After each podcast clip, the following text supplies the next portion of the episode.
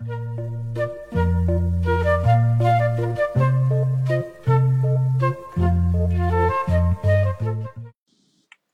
位听友，大家好，这里是音频节目《小故事大道理》。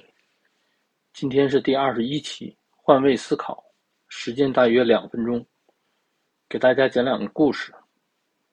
妻子正在厨房炒菜，丈夫在她旁边一直叨叨不停：“慢些，小心，火太大了，赶紧把菜翻过来，油放太多了。”妻子脱口而出：“我懂得怎样炒菜。”不用你指手画脚的，丈夫平静的答道：“我只是让你知道，我在开车的时候，你在旁边喋喋不休，我的感觉如何？”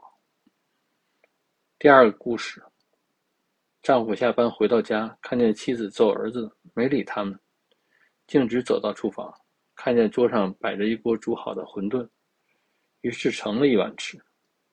吃完，看见妻子还在那儿揍孩子，看不过去了。就说教育小孩不能老用暴力，要多讲道理嘛。妻子说：“好好的一锅馄饨，他居然撒了一泡尿进去，你说气人不气人？”丈夫听后马上说：“媳妇儿，你歇会儿，让我来揍。”站在别人的角度看问题，也许能得到不同的结论。你的看法是什么？请在评论区留言。今天的节目就到这里，谢谢大家。